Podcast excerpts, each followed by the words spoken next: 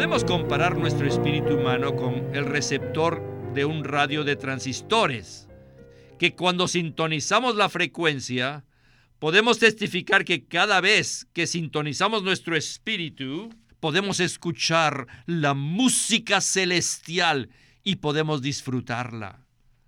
Podemos disfrutar al Dios triuno que se ha consumado como el espíritu vivificante en nuestro espíritu. Bienvenidos al estudio Vida de la Biblia con Winnesley. Esperamos que este estudio vida los introduzca en un disfrute más profundo de las escrituras y de nuestro querido y precioso Señor Jesús. Visítenos en nuestra página de internet radiolsm.com y allí podrán escuchar gratuitamente todos los programas radiales del estudio vida. En este mensaje del estudio vida del libro de Primera de Juan, continuaremos en el capítulo 4 para ver una revelación divina maravillosa. Nosotros podemos disfrutar al Dios triuno en nuestro espíritu. Muchas personas saben que todo aparato de radio contiene un dispositivo receptor de la señal que le permite sintonizar y recibir las ondas radiales invisibles que se encuentran en los aires. De la misma manera, toda persona posee un espíritu humano que cuando está sintonizado apropiadamente puede recibir el disfrute del Dios triuno. Pues bien, hoy hablaremos de este tema en este mensaje que hemos titulado Experimentar y disfrutar al Espíritu todo inclusivo. Y hemos invitado una vez más a Oscar Cordero para que nos colabore con los comentarios. Oscar, gracias por acompañarnos. Gracias por invitarme, Víctor. Y esperamos que todos los que escuchen este mensaje tengan un espíritu sintonizado para que puedan recibir las maravillosas señales divinas que escucharemos en este programa. Sí, así es. Esperamos que todos nosotros estemos sintonizados en este mensaje que será muy animante. Lo que hablaremos hoy es un secreto tremendo que hemos aprendido a través de este ministerio. Todos tenemos un espíritu humano que puede sintonizarse con el Dios triuno. Oscar, este es el programa número 29 en esta serie de mensajes del estudio Vida de Primera de Juan. En todos estos mensajes hemos hablado acerca de la visión central de la revelación divina conforme a los 66 libros de la Biblia. Entonces, quisiera pedirle que por favor nos dé una breve palabra de introducción a este mensaje. ¿Qué le parece? Con gusto, Víctor. El mejor trasfondo para este mensaje es todo lo que ha hablado el hermano Lee respecto a la visión central de la revelación divina según los 66 libros de la Biblia. La primera epístola de Juan es la continuación del Evangelio de Juan, que nos revela que Cristo ha venido para cumplir todo, a fin de llevar a cabo la economía eterna de Dios. Cuando nosotros creemos en Cristo, Él se imparte en nuestro ser para que lo experimentemos y lo disfrutemos. La primera epístola de Juan nos dice que la manera para disfrutar al Dios triuno, quien es la vida divina en nosotros, es permaneciendo en la comunión divina. Siempre y cuando permanezcamos en la comunión divina, disfrutaremos al Dios triuno como amor y luz. Él está en nuestro interior para que lo disfrutemos. De eso se trata este mensaje. Gracias, Oscar, y esperamos poder introducir a todos los que escuchan este mensaje en el disfrute de Dios como amor y luz. Bien, sin más preámbulos, Vayamos al primer segmento del mensaje. Adelante con Witness Lee y el estudio vida de Primera de Juan.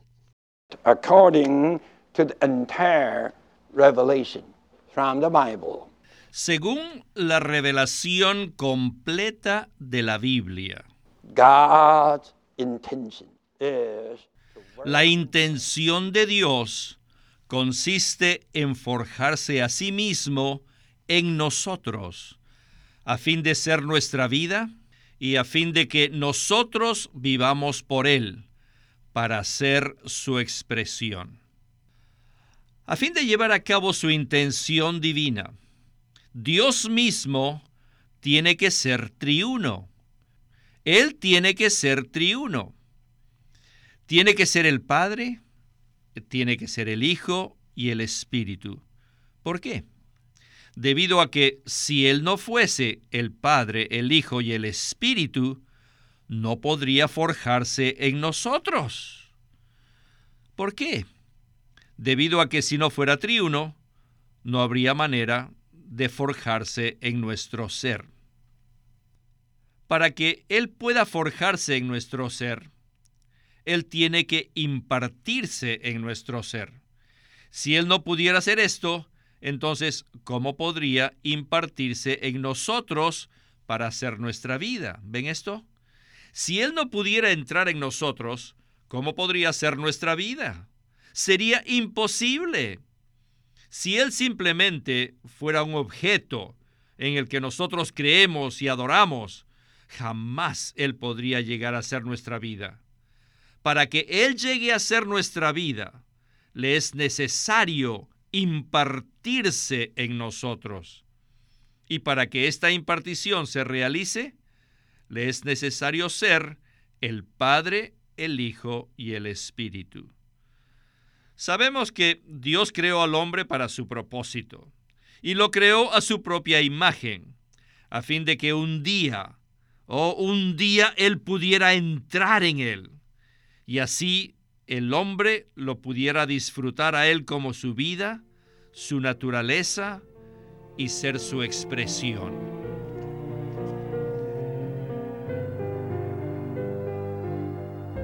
Oscar, sin duda es algo supremamente maravilloso que nosotros, los seres humanos, podamos recibir al Dios triuno como nuestra vida y naturaleza a fin de que expresemos a Dios.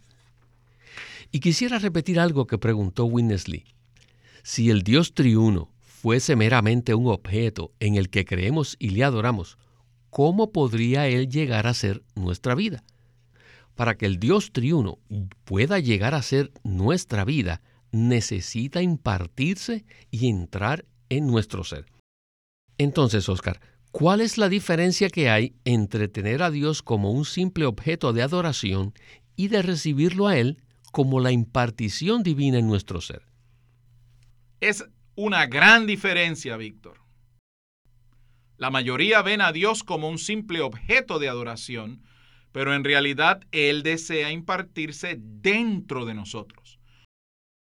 Por un lado, nosotros fuimos creados a la imagen de Dios con la intención de que seamos vasos en los cuales Él pueda impartirse. Por otro lado, Dios pasó por un proceso a fin de llegar a ser el Espíritu vivificante y de esa manera poder impartirse dentro de nosotros. Por supuesto, no queremos decir con esto que no debamos adorar a Dios. Dios es eterno en sí mismo y debemos reconocerlo como aquel que es absolutamente digno de nuestra adoración. No obstante, para que Dios pudiese llegar a ser nuestra vida, nuestra naturaleza y nuestra expresión, se necesitaba que Él pasara por un proceso. En dicho proceso Dios llegó a ser un hombre, tuvo un vivir humano, luego murió en la cruz y finalmente resucitó para llegar a ser el espíritu vivificante, según está escrito en Primera de Corintios capítulo 15, verso 45. Sin duda, Dios pasó por este proceso a fin de llegar a ser el espíritu vivificante. Su encarnación fue un proceso de nueve meses. Su vivir humano fue un proceso de 33 años y medio.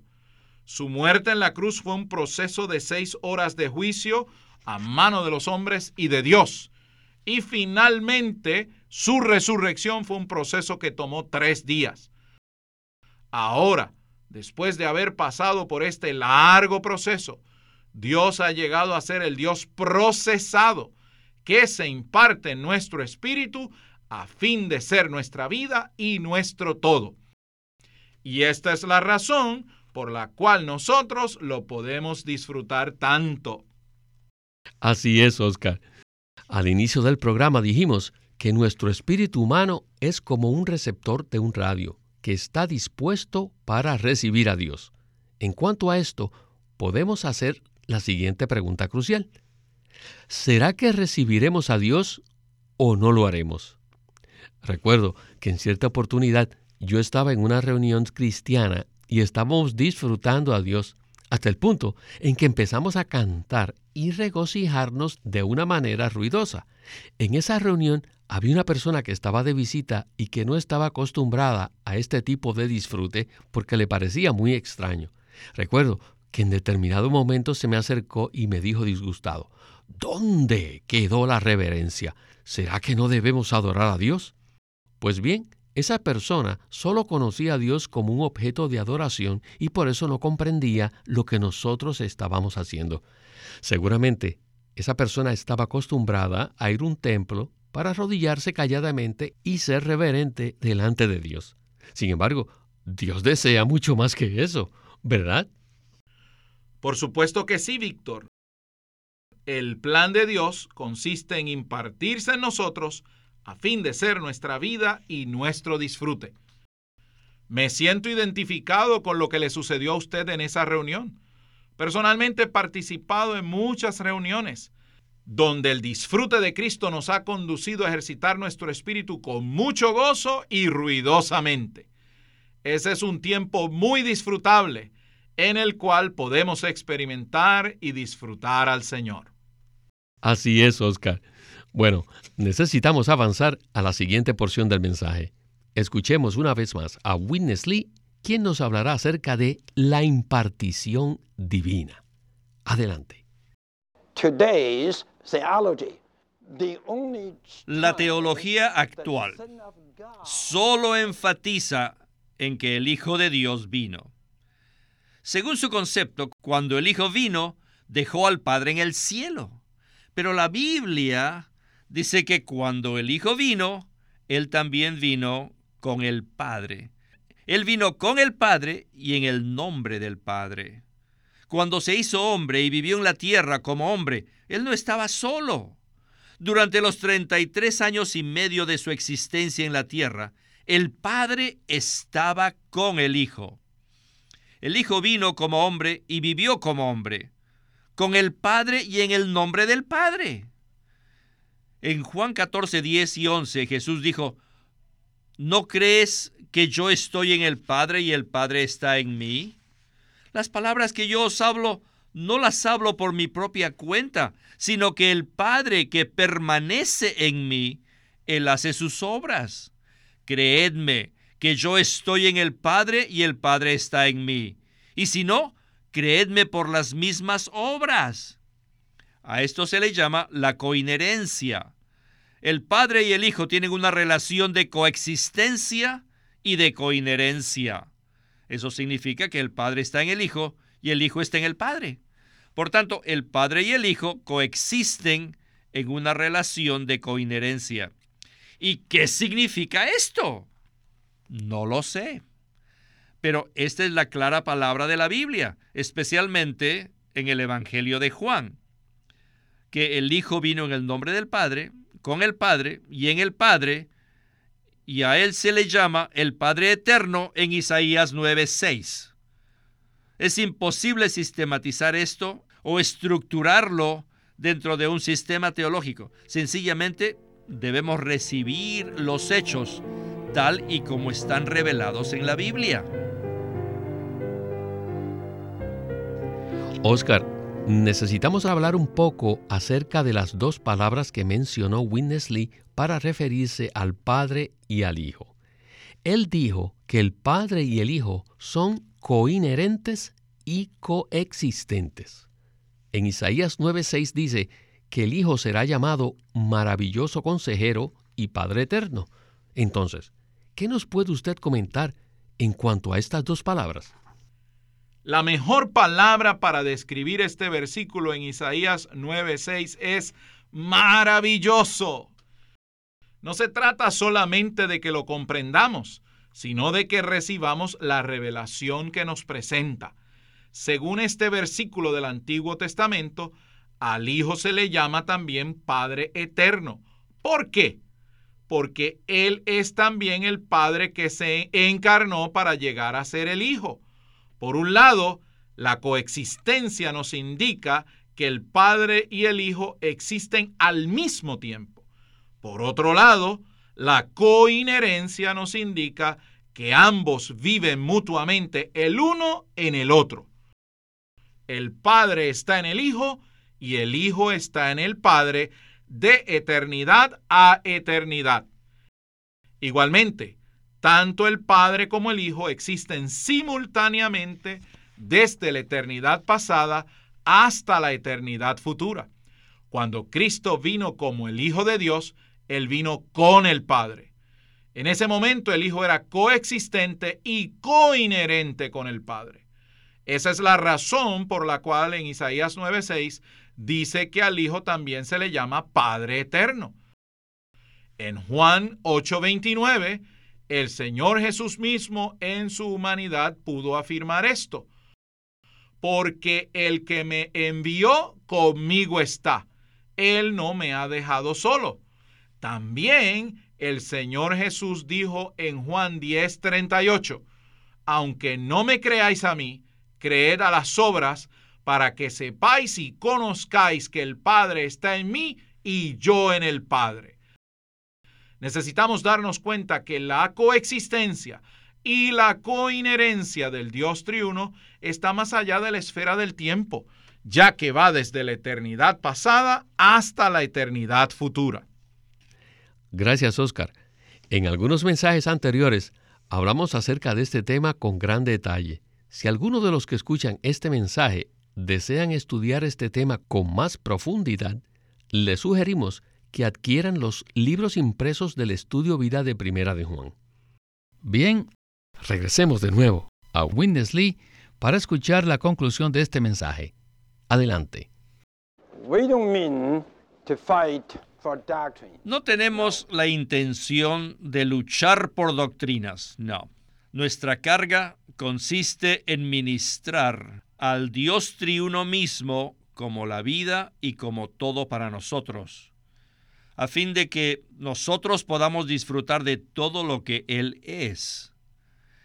En este momento, Dios mora en mí como el Espíritu vivificante, compuesto y todo inclusivo. Y el Espíritu es el óleo, es el aceite de la unción. Y ahora mismo lo que está dentro de mí es esta unción, es el Dios triuno mismo. No es solamente una tercera parte del Dios triuno, no, sino que es todo el Dios triuno. Este Dios está moviendo en mí, está viviendo, está actuando. Y este gerundio moviendo, viviendo, actuando, es la unción. Y esta unción nos enseña todo lo concerniente al Dios triuno.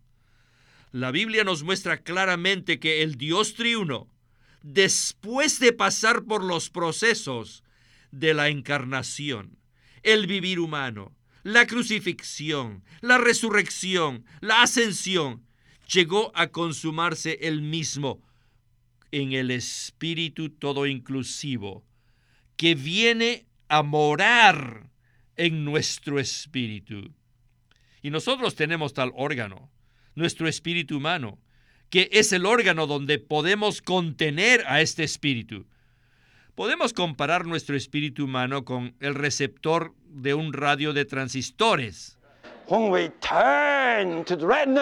que cuando sintonizamos la frecuencia, Podemos testificar que cada vez que sintonizamos nuestro espíritu,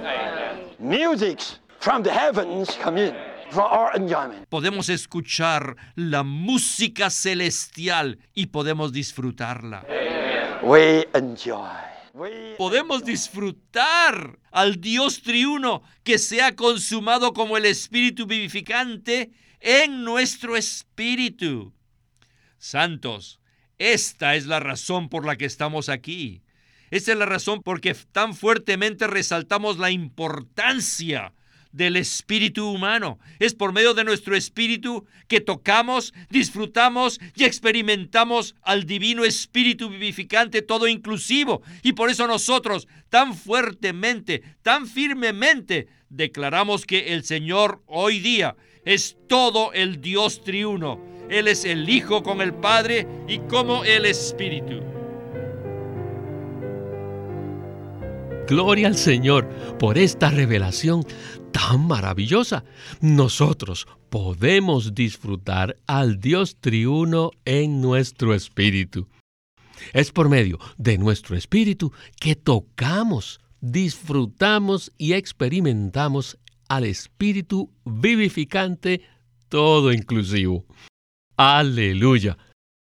Bueno, me encanta mucho la ilustración del radio porque ilustra la función de nuestro espíritu humano en la economía de Dios. Si los radioescuchas desean disfrutar este programa del estudio vida de la Biblia, necesitan sintonizar el radio en la emisora correcta. Si no lo sintonizan apropiadamente, aunque esté sucediendo la cosa más grandiosa, no podrán escucharla, porque estarían sintonizando la frecuencia equivocada. Asimismo, cuando nuestro espíritu está sintonizado apropiadamente, podemos tocar, experimentar y disfrutar al espíritu vivificante, todo inclusivo. Entonces, Oscar, ¿qué tal si usted nos enseña cómo podemos mantener nuestro espíritu apropiadamente sintonizado con el Dios triuno? ¿Qué le parece? Pienso que este es el asunto más importante de nuestra vida cristiana. Debemos aprender a sintonizar apropiadamente nuestro espíritu con el Dios triuno. Como hemos dicho, Cristo en resurrección llegó a ser el espíritu vivificante, todo inclusivo, que viene a morar en nuestro espíritu cuando creemos en Él.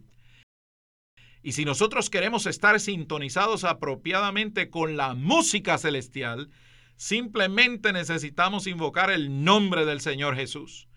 Cuando hacemos esto sucede algo maravilloso. En Romanos 10:13 se nos dice, todo aquel que invoque el nombre del Señor será salvo. Pues bien, invocar el nombre del Señor Jesús es la clave no solo para nuestra salvación, sino también para nuestro disfrute de las riquezas del Señor. En el contexto de este versículo, ser salvo significa ser conducidos a disfrutar de las riquezas del Señor. Al ejercitar nuestro espíritu, que se ha mezclado con el espíritu vivificante, inmediatamente nos sintonizamos con el Dios triuno para disfrutarlo. La Biblia nos revela que el Dios triuno no es meramente el objeto de nuestra fe, sino que Él es una persona maravillosa que nosotros podemos disfrutar de manera subjetiva, pues Él mora en nosotros como nuestra vida y nuestro suministro de vida. Si queremos tener una experiencia subjetiva con el Dios triuno, necesitamos invocar su nombre una y otra vez para que nuestro espíritu sea liberado. Y entonces de esa manera podremos disfrutar al Dios triuno. El apóstol Pablo en el último versículo de su segunda epístola a los Corintios, nos dice lo siguiente, la gracia del Señor Jesucristo, el amor de Dios y la comunión del Espíritu Santo sea con todos vosotros. La gracia del Señor Jesucristo es el Señor mismo como vida para nosotros, a fin de que le disfrutemos. Esto nos confirma que debemos experimentar y disfrutar al Dios triuno cada día, cada hora y a cada momento. Esto es algo maravilloso. No tengo las palabras apropiadas para describir esta experiencia tan maravillosa. Gracias, Oscar. Creo que lo que usted nos ha dicho será de mucha ayuda para todos los que escuchan este mensaje. Recuerdo que en alguna oportunidad estuve en una reunión donde la visión y la revelación de la palabra de Dios fueron supremamente elevadas. En ese momento sentí en mi interior como si hubiera un gran despliegue de fuegos artificiales. Cuando terminó la reunión, le dije a un hermano, ¿no le pareció que este fue un mensaje maravilloso? Y él me contestó con cara de aburrimiento, que tuvo maravilloso. aunque él había estado en la misma reunión, él estaba sintonizado en la frecuencia equivocada. Por eso, esperamos que todos aquellos que escuchan este mensaje hayan aprendido a sintonizarse apropiadamente para que puedan escuchar la música celestial. Gloria al Señor por este estudio vida tan animante y sobresaliente. Y a usted, Oscar, gracias por acompañarnos en el estudio vida de la Biblia con Witness Lee. Ha sido un gozo acompañarlo en este programa.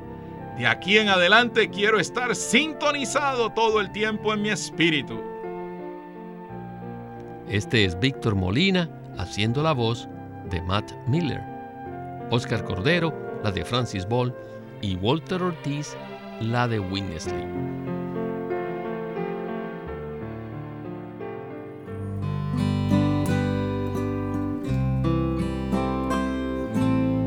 Queremos presentarles ahora el libro Comer al Señor por Witness Lee. En este pequeño libro, Comer al Señor, el hermano Lee habla que la Biblia es un libro acerca de comer y que el Señor vino para que el hombre le comiera. Aún desde el comienzo, cuando Él creó al hombre y lo puso al frente del árbol de la vida, que era Él mismo, en vez de darle el precepto o en vez de darle el mandamiento de que lo alabara o que lo adorara, le dijo, que comiera de todo lo que estaba al frente de él. Y también vemos que el Antiguo Testamento presenta el tema de comer al hablarnos en figura del Cordero de la Pascua, de las ofrendas que se hacían en el tabernáculo y de los frutos de la buena tierra de Canaán. El título de este libro es Comer al Señor por Witness Lee. El estudio Vida de la Biblia es una producción de Living Stream Ministry que presenta el ministerio de Watchman Nee y Winnesley. Queremos animarlos a que visiten nuestra página de internet libroslsm.com. Allí encontrarán los libros impresos del ministerio de Watchman Nee y Winnesley, la Santa Biblia versión recobro con sus notas explicativas y también encontrarán folletos, himnos varias publicaciones periódicas y libros en formato electrónico. Por favor, visite nuestra página de internet libroslsm.com. Una vez más, libroslsm.com. O llámenos a nuestro teléfono gratuito 1-800-810-1149. 1-800-810-1149. Además, si desean, pueden comunicarse con nosotros enviándonos un correo electrónico a estudiovida.lsm.org. Una vez más, estudiovida.lsm.org.